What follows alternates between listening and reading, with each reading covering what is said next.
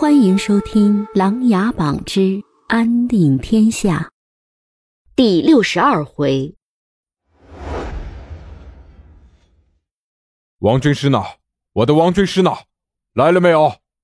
穆青突然喊道：“王爷，我在这里。”一个年过六旬的老翁从夏清墨的身后走了出来。我说：“王老头，你躲那么远干嘛？”当初我父亲在的时候你就这样，怎么现在还这样？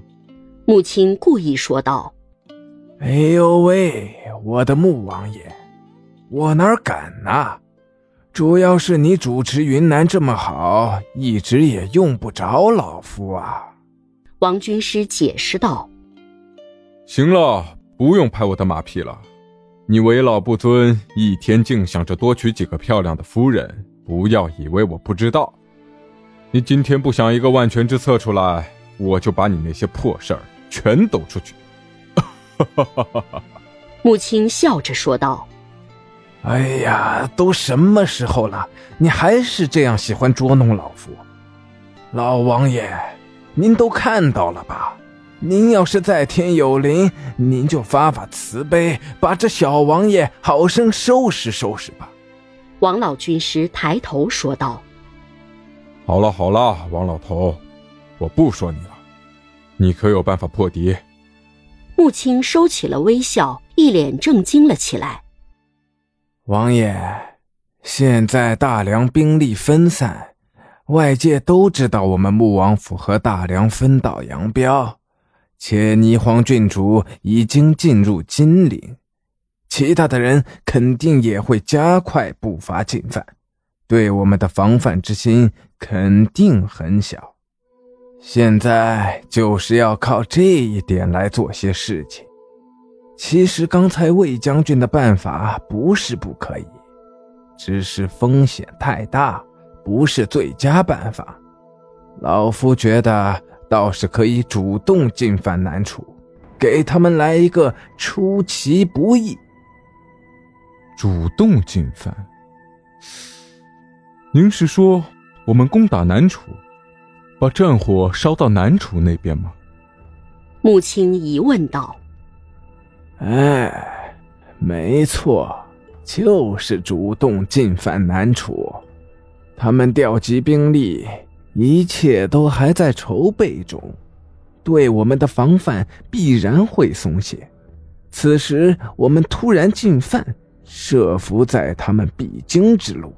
定能杀他们个措手不及，然后一举拿下南楚。王军师信心满满的说道：“王军师，那我们该怎么攻呢？”魏将军一下就来了精神。魏将军问的好啊，我们用火攻。王军师笑着说道：“火攻，王老头，具体说来。”穆青也激动的站了起来。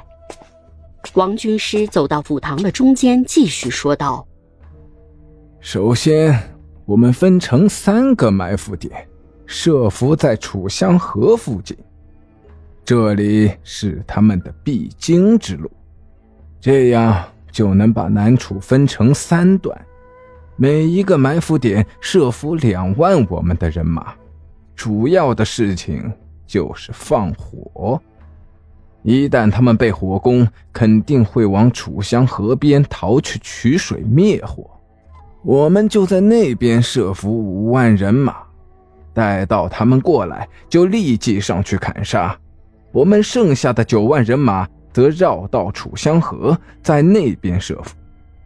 一旦他们逃回来，再次进行绞杀。这个时候。我们就离胜利不远了。等到所有兵力汇合后，我们就直取南楚都城，灭了这个宇文轩和他的南楚。穆青听完，马上带头鼓起掌来，然后他补充道：“至于攻打南楚都城，还是让我找到萧景睿再说。有的事情还是要给他解释清楚的好。大家记住。”不要伤害死人。一切就绪，穆青率领九万大军提前绕道楚香河设了埋伏，夏清末带着五万大军在楚香河边静静等待。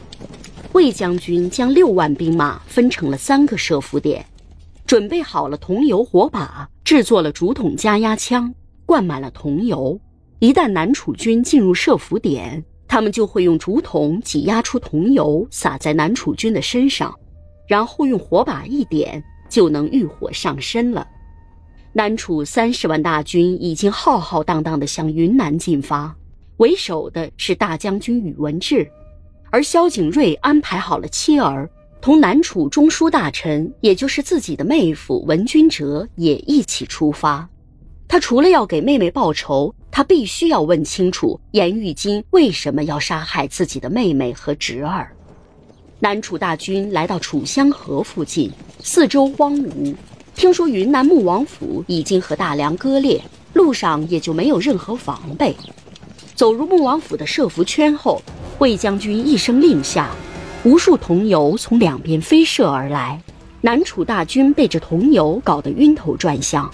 后来就如事先准备的一样，南楚大军被成功的割裂成三段，然后火光四起，惨叫声连天。南楚大军一窝蜂地带着身上的火向河边跑去，还未走远，夏清末又冲杀了出来。眼见前进无望。宇文智命令大军赶紧后撤回南楚都城，结果又被埋伏已久的穆青杀了个出其不意，进退两难。宇文智见南楚兵马损失惨重，当场就投了降。穆青找到萧景睿，让夏清墨说明了情况，无奈没有证据，萧景睿和文君哲都不相信。穆青只好先把剩下的南楚军全部释放，并告诉萧景睿。一定会查明真相，在此之前，希望南楚好自为之。由于南楚损失惨重，知道了金陵和云南并没有割裂，宇文轩也没有能力再次进犯，只好作罢。加上他本来只是因为仇恨才主动进犯大梁，如今穆青又保证帮忙查明真相，这也给自己创造了休养生息的好机会。便命令宇文智、文君哲、萧景睿等人不要轻举妄动，等待穆青的结果即可。穆青这一把欲火烧得确实厉害，他回头抱着王军师是高兴的不得了。